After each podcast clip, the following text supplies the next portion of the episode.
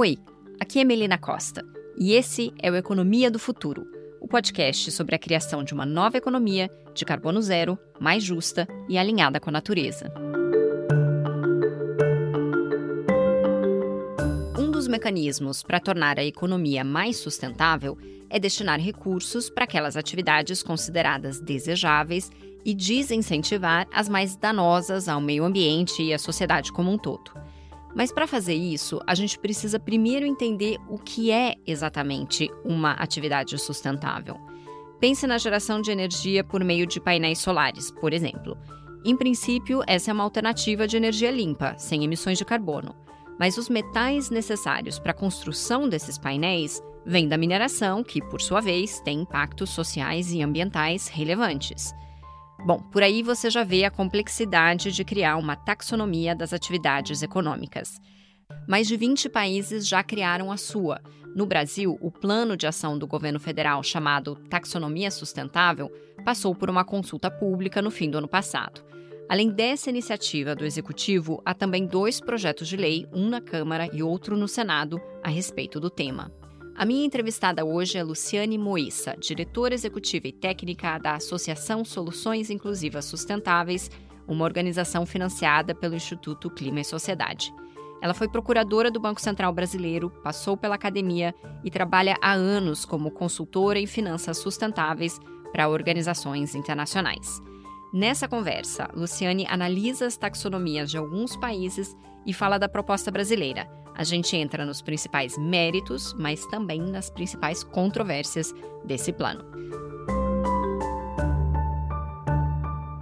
Antes de começar o episódio, eu queria te fazer um convite. O Reset, site de notícias sobre negócios sustentáveis, agora tem um braço de educação. O primeiro curso da Academia Reset é sobre descarbonização na prática. Se você quer construir uma jornada rumo ao net zero para sua empresa, essa é a chance de aprender com os principais especialistas brasileiros. O curso é agora em fevereiro e as matrículas vão até o dia 15 de fevereiro, mas até o dia 2 tem desconto. Então vai lá no site capitalreset.com, reset com S, tá? capitalreset.com e clique no banner Academia Reset. E agora, vamos aprender sobre taxonomia verde com Luciane Moessa. Luciane Moessa, obrigada pela participação no podcast. É um prazer estar com você. Para começar, o que é a taxonomia verde e por que ela é importante? Taxonomia nada mais é do que um sistema de classificação, né? A gente estudou um pouquinho na, na escola, em algumas disciplinas. E como todo sistema de, de classificação, nesse caso, classificação de atividades econômicas, ele se baseia em algum critério.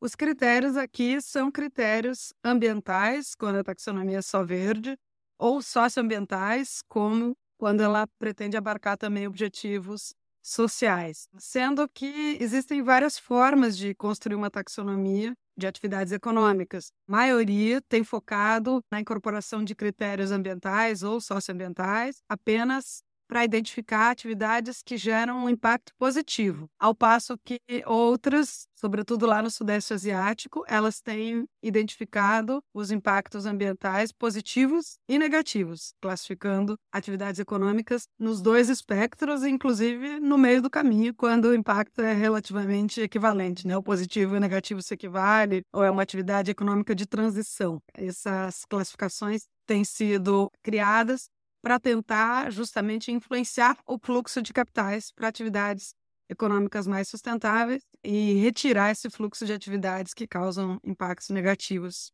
via de consequência, né? Outra questão que é relevante quando a gente pensa nas diferentes formas de construir uma taxonomia diz respeito à adoção de um, de um modelo binário, como praticamente todas as taxonomias adotam, ou seja, atividade econômica é ou não é verde, é o modelo da União Europeia, ou um modelo que reconhece, quando a gente fala, seja de impactos positivos, seja negativos, existem vários estágios, existe uma jornada. Temos um exemplo concreto já existente no mundo, que é o exemplo da Colômbia para o setor agrícola. Ela identificou três estágios: básico, intermediário e avançado. isso poderia até, se a gente quiser fazer um exercício aí cromático, né? Ela identificou tons de verde, né? O verde claro, verde, verde escuro, né? Luciane, deixa eu ver se eu entendi. Então, na verdade, a taxonomia é uma ferramenta de classificação das atividades econômicas para que se possa primeiro saber para onde está indo o dinheiro e depois, tendo esses dados em mãos, incentivar atividades econômicas mais desejáveis ou talvez desincentivar aquelas menos desejáveis no longo prazo. No fim das contas, o objetivo final é mais ou menos esse, é direcionar finanças para o que a gente considera mais sustentável? Exato. A finalidade é direcionar todo tipo de recurso financeiro, né? Crédito, é, investimentos e até mesmo atividades de seguros. É claro que o fato de você ter uma, uma taxonomia, de você ter como enquadrar as atividades econômicas quanto aos seus impactos ambientais ou socioambientais, climáticos, etc., não é garantia de que o fluxo de capitais vai mudar, não é garantia por si só. Mas é, é a tal história. O primeiro passo para resolver um problema é você enxergar o problema e, de preferência, enxergar o tamanho dele, né? Por isso que eu sou muito favorável ao modelo que inclui as atividades de impacto negativo, né? Porque a gente tem que comparar quanto capital está financiando ainda atividades que trazem riscos ou mesmo causam claramente danos, né, impactos negativos relevantes, e quanto está indo para as atividades de impacto positivo. Toda atividade econômica ela tem variados impactos, né? Você pode ter uma atividade econômica que tem benefício climático, como a produção de energia solar, é, mas se você fizer uma análise de ciclo de vida e você for verificar a matéria-prima usada para a produção desse painel e, e a destinação final desse painel, e colocar isso na conta, o saldo pode continuar sendo positivo, mas se você coloca na conta os impactos na biodiversidade, eventualmente já não é tão positivo assim. Se você colocar aspectos sociais, também pode haver outro resultado, né? Exato. Luciane, eu ia entrar exatamente nesse ponto. Que bom que você já começou a mostrar a complexidade que é criar uma taxonomia. Uhum. Né? Essa avaliação do que é sustentável ou não pode depender da região do mundo em que isso está sendo medido, é, do contexto social, do estágio do processo de transição, inclusive transição energética desse, desse país. Na União Europeia, por exemplo, a energia nuclear e o gás natural são considerados verdes, o que não é necessariamente óbvio.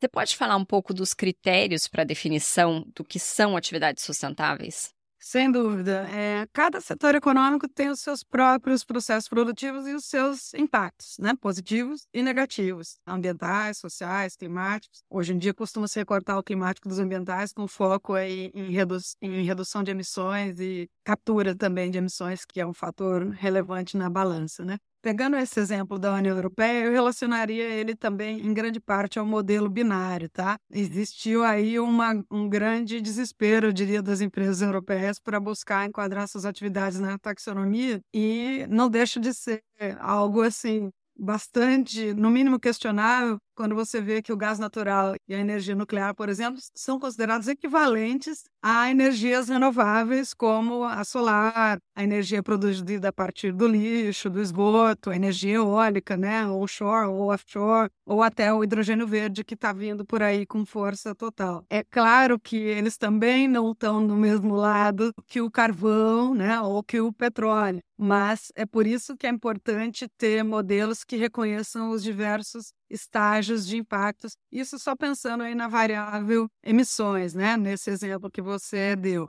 Mas existem muitas outras variáveis, considerando os impactos, aí, o tipo de matéria-prima que é usada no, pro, no processo, né? O setor de mineração, por exemplo, que por sinal, extrai também matérias-primas usadas para a produção de algumas energias, o processo produtivo dele tem impactos extremamente relevantes do ponto de vista negativo, né?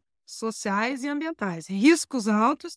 E mesmo quando não estamos falando só de riscos, estamos falando de impactos realmente inevitáveis, também são muito relevantes, né? Mesmo que nenhum acidente, nenhuma tragédia aconteça. Quando falo em, em biodiversidade, comunidades do entorno, você já pode concluir também que a localização das atividades econômicas é outro fator fundamental que precisa ser tido em conta, né? E aí, claro, o terceiro passo natural é entender o que cada empresa faz para mitigar os seus riscos, né? Porque se, se os indicadores-chave de desempenho para um setor econômico são os mesmos para todas as empresas, é claro que cada empresa tem uma estratégia para mitigar esses riscos. Então, isso é preciso ser levado em conta e não tratar todas as empresas do mesmo setor ou todas as empresas do mesmo local, como se elas tivessem um desempenho igual, porque isso não é verdadeiro, né? Se a gente fizer isso, a gente vai estar tá dando um incentivo errado. As empresas que estão na frente, se elas souberem que elas vão ser tratadas como as, as lanterninhas do setor delas, que incentivo elas têm para avançar nessa agenda do ponto de vista de ter mais acesso a capitais, né? Ah, então tem algumas dimensões. Tem a dimensão da região, tem a dimensão da indústria e a dimensão da empresa, é isso? É, você está chamando de indústria ou setor econômico, né? É... Exato. Sim. A gente acabou de falar da União Europeia, que adotou uma taxonomia verde agora em julho de 2020. Hoje já tem mais de 20 países que possuem uma taxonomia verde. Mas o que, a gente já sabe sobre os resultados dessas experiências até agora? Resultados são muito preliminares ainda, Melina, até porque no primeiro momento, por exemplo, para o setor bancário aqui, aqui na Europa, foi definido que bastava os bancos é, relatarem quais os setores sujeitos à taxonomia que eles tinham no seu portfólio, sem qualquer análise em nível de empresa, muito menos em nível de localização. As primeiras informações que, que surgem, eu vi um estudo publicado relativo à Alemanha, por exemplo, é de que o percentual de empresas que se enquadravam na taxonomia, e olha que ela não é tão ambiciosa, né? Colocou lá o gás natural, a energia nuclear, o percentual de empresas que, que recebem eh, a etiqueta verde, de acordo com os critérios da taxonomia da União Europeia, é baixíssimo, tá? Um dos movimentos que pode ser chamado de avanço, que certamente já está acontecendo, não na velocidade necessária, mas que valeria a pena registrar, é justamente o setor financeiro deixando, em alguma medida, de financiar combustíveis fósseis, pelo menos o carvão no primeiro momento, espera-se petróleo no segundo momento, né?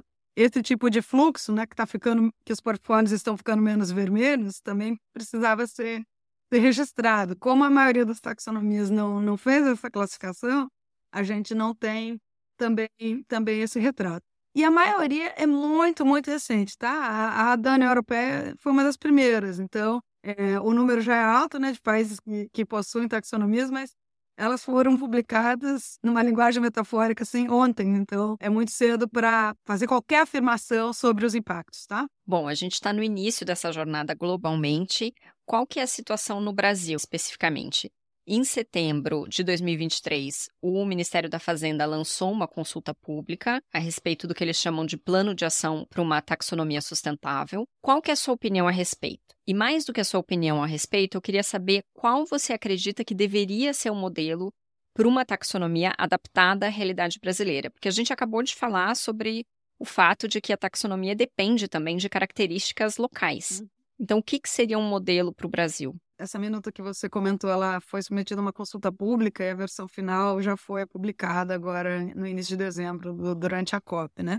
Eu diria que existem alguns é, acertos interessantes ali, como o fato de a taxonomia não estar focada apenas em objetivos climáticos, como muitas taxonomias mundo afora focaram apenas objetivos climáticos num primeiro momento. Podemos dizer que temos uma matriz energética bastante limpa, muito superior à, à média mundial, sobretudo para a energia elétrica, embora bastante suscetível também ao risco climático físico, por conta da, do setor de hidrelétricos, né, que está suscetível à escassez hídrica. Então, o governo acertadamente desde o início, divulgou que vai abranger outros objetivos ambientais, que também estão conectados aos climáticos, como é o caso da biodiversidade, e que são mais relevantes também num, num país como num país da América Latina, como combate à, poluição, né? E objetivos sociais, sobretudo num país com tantas desigualdades, né? Objetivos, nomeadamente, de, de reduzir desigualdades de classe social, de gênero, de raça. Então, ela é bastante ambiciosa nesse ponto e está de parabéns. Embora, quando você lê o documento, você vai ler as explicações sobre alguns setores, ela enuncia todos esses objetivos, mas você vai ler lá, por exemplo, eu estava relendo ontem o setor de água e esgoto, e resíduos, e só se comenta sobre a questão da, das emissões, que o setor de resíduos é um setor que tem emissões relevantes, aterros sanitários têm emissões relevantes. E, na verdade, você tem aí uma questão de combate à poluição, de questões de saúde pública envolvidas, tanto na destinação de resíduos quanto na, no setor de água e esgoto, né? Tem um percentual bem relevante da população brasileira não atendida por esgotamento sanitário ainda, entre 30% e 50%, dependendo de como os dados são calculados, e uma questão também de prevenção da, da poluição hídrica, né? Então, o plano de ação enuncia vários objetivos mas na descrição que é feita, então ele tem algumas contradições, né? Outro ponto positivo é a questão que se costuma chamar de salvaguardas, né? Preciso é, garantir que as salvaguardas mínimas sejam adotadas. Aqui na, na União Europeia, que não incorporou objetivos sociais por enquanto, a taxonomia, as salvaguardas que são adotadas dizem respeito a garantir que as atividades econômicas que entrem na taxonomia, que sejam classificadas como verdes, elas não possam desrespeitar alguns direitos sociais mínimos previstos em oito convenções básicas da OIT e nos princípios de direitos humanos da, da ONU e da OCDE. E no caso brasileiro, a visão foi muito mais ambiciosa, o que me parece bastante adequado. A premissa é que não pode ser classificada como uma atividade verde ou de impacto positivo, sustentável, atividade que, econômica que não cumpra não só determinados tratados internacionais, todos os tratados ratificados pelo Brasil e a legislação interna também em matéria ambiental e social e climática. Como pontos críticos, eu ressalto a falta de inclusão eh, dos impactos negativos. No lançamento da taxonomia, o Ministério da Fazenda declarou que vai haver uma discussão em nível de setores para talvez incluir impactos negativos de, de, alguns setores econômicos. A realidade é que isso é necessário para todos, né? Embora, sem dúvida, possa, seja possível dizer que alguns setores produzem poucos impactos negativos e não seria tão importante falar deles, ao passo que outros produzem realmente muitos impactos negativos e aí é fundamental não deixá-los de fora, como é o caso do setor de mineração, que está incluído na taxonomia. Nenhuma taxonomia do mundo até hoje considerou o setor de mineração verde. Na verdade, considerar o setor de mineração verde, é, assim a priori, é realmente num país onde aconteceram as maiores tragédias, tanto ambiental quanto social, do mundo no setor de mineração, né? Brumadinho, maior, tragédia com o maior número de mortes da história do planeta, 270 mortes, e Mariana, na, na bacia do Rio Doce, um estrago de 600 quilômetros de extensão, maior tragédia ambiental da história da mineração. Um setor com muitos riscos, isso não é impacto inevitável, isso são impactos evitáveis, mas de qualquer maneira é um setor que também tem impactos inevitáveis bastante relevantes e que pode ter benefícios climáticos e ambientais e econômicos, sociais também que precisam ser mensurados. Mas é por isso que, que seria importante adotar uma visão ampla, porque você não consegue muitas vezes dizer a priori se um setor, se uma atividade econômica, se um projeto é verde ou não é. Você tem que listar os indicadores relevantes e os parâmetros para enquadrar como verde e, e daí ficar nesse espectro do vermelho até o verde, né? Também um ponto crítico é o fato de que foi adotado o um modelo binário, com uma única exceção copiando o exemplo da Colômbia do setor agrícola, né? Hum, de novo, não faz sentido. Não é só o setor agrícola que tem vários estágios, básico, intermediário e avançado. Todos os setores econômicos têm. Então, isso é algo que precisa ser mudado. E só para entender qual é o passo a passo dessa minuta, essa é uma decisão do governo federal, enfim, que poderia ser implantado, implementado como política, mas idealmente isso deveria entrar na legislação, né? Para que isso fosse servisse para enfim, para os próximos governos também. Tem um projeto de lei, né, no Brasil que trata da criação de uma taxonomia. O que, que acontece agora, assim? Quais são os próximos passos para que isso se torne uma política sustentável, assim, para o futuro? Tem dois projetos até, Melina, um na Câmara e um mais bem mais recente no Senado. Essa questão de, de tratar o tema em lei é um tema interessante que, que você traz. Não existe um modelo único, tá? A União Europeia tratou o tema em lei e depois vem sendo detalhada por diversos atos delegados da Comissão Europeia, que é o Poder Executivo da União Europeia. Todos os demais países, todos mesmo, sem nenhuma exceção, não adotaram esse modelo. Tá? As demais taxonomias foram elaboradas no âmbito do Poder Executivo. Normalmente envolve reguladores financeiros e órgãos ambientais também. O fato de estar é, em regulação em nível do Poder Executivo não significa que o tema não venha a ter estabilidade, tá? Agora, seria interessante ter, ter alguns princípios traçados por lei? Eu sou super suspeita para falar porque eu, eu redigi o projeto de lei que, que o deputado Zé Silva apresentou na Câmara. É, a gente analisou os princípios, não os detalhes, mas os princípios presentes em todas as, as taxonomias, que eram 16 até aquele momento, mas desde, desde então já, já saíram mais umas quatro. E a gente fez sugestões de princípios para uma taxonomia brasileira, que eu já falei sobre vários deles aqui. Então, eu acho que que seria ótimo é, ter um projeto de lei falando dos princípios, sim, projeto de lei do, da Câmara, inclusive já foi debatido em audiência pública, inclusive várias associações do, do mercado financeiro estiveram presentes e, e reguladores financeiros estiveram presentes. Quanto a essa questão do modelo não binário, todos foram favoráveis. Eu sei que a posição da CNI, né, Confederação Nacional da Indústria, também é favorável, setor produtivo. Isso não é um ponto polêmico. Todo mundo é a favor de reconhecer que há vários estágios na jornada da sustentabilidade. Então, eu não entendo por que, que o governo não mudou nem isso no plano de ação, com toda sinceridade. Quanto à não inclusão dos, dos, impactos negativos, eu penso que o Poder Executivo, que está num cenário político ainda muito polarizado no Brasil, está tentando fugir de muita polêmica, de muitos embates, né? Não dá para travar todas as batalhas ao mesmo tempo. Mas eu acho que se vem do projeto do Poder Legislativo, que é um poder legislativo nem sempre muito amigável às questões ambientais, como nós sabemos, mas se vem do Poder Legislativo esse direcionamento, inclusive não haveria nem o ônus político de dizer que tomou essa decisão sozinho, né? Luciane, é, a gente falou até agora sobre a complexidade de criar uma taxonomia verde para dar mais transparência para os impactos das atividades econômicas. Mas agora eu queria entrar no, digamos que temos essa ferramenta, como usá-la, né? Como é que essa taxonomia pode, depois na prática, ser usada para incentivar o crescimento das atividades que a gente considera desejáveis, ou então desincentivar o crescimento de atividades que a gente acredita que não são sustentáveis no longo prazo. A gente tem aí um ecossistema de atores que estão muito interligados, né, Melina? É, quando a gente pensa que a, que a taxonomia ela, ela é destinada ao uso do setor financeiro, a gente vai dar visibilidade à composição dos portfólios, né? Se ela for feita em algum momento numa visão ampla, incluindo o vermelho e o amarelo, aí a gente tem o sinal de quanto esse portfólio está, por exemplo, resiliente às mudanças climáticas, né? Ou a, a degradação da biodiversidade que também vem se acumulando em níveis exponenciais no Brasil e no mundo. Isso mostra para todos os stakeholders que quiserem ver essa realidade. Quem são esses stakeholders? Reguladores financeiros. É, se a gente sabe que risco climático afeta a estabilidade financeira, então o Banco Central, por exemplo, ao olhar para os portfólios de crédito de investimentos de, de instituições que ele supervisiona, ele pode ver, verificar onde é que quais instituições estão melhor preparadas para lidar com esses riscos, né?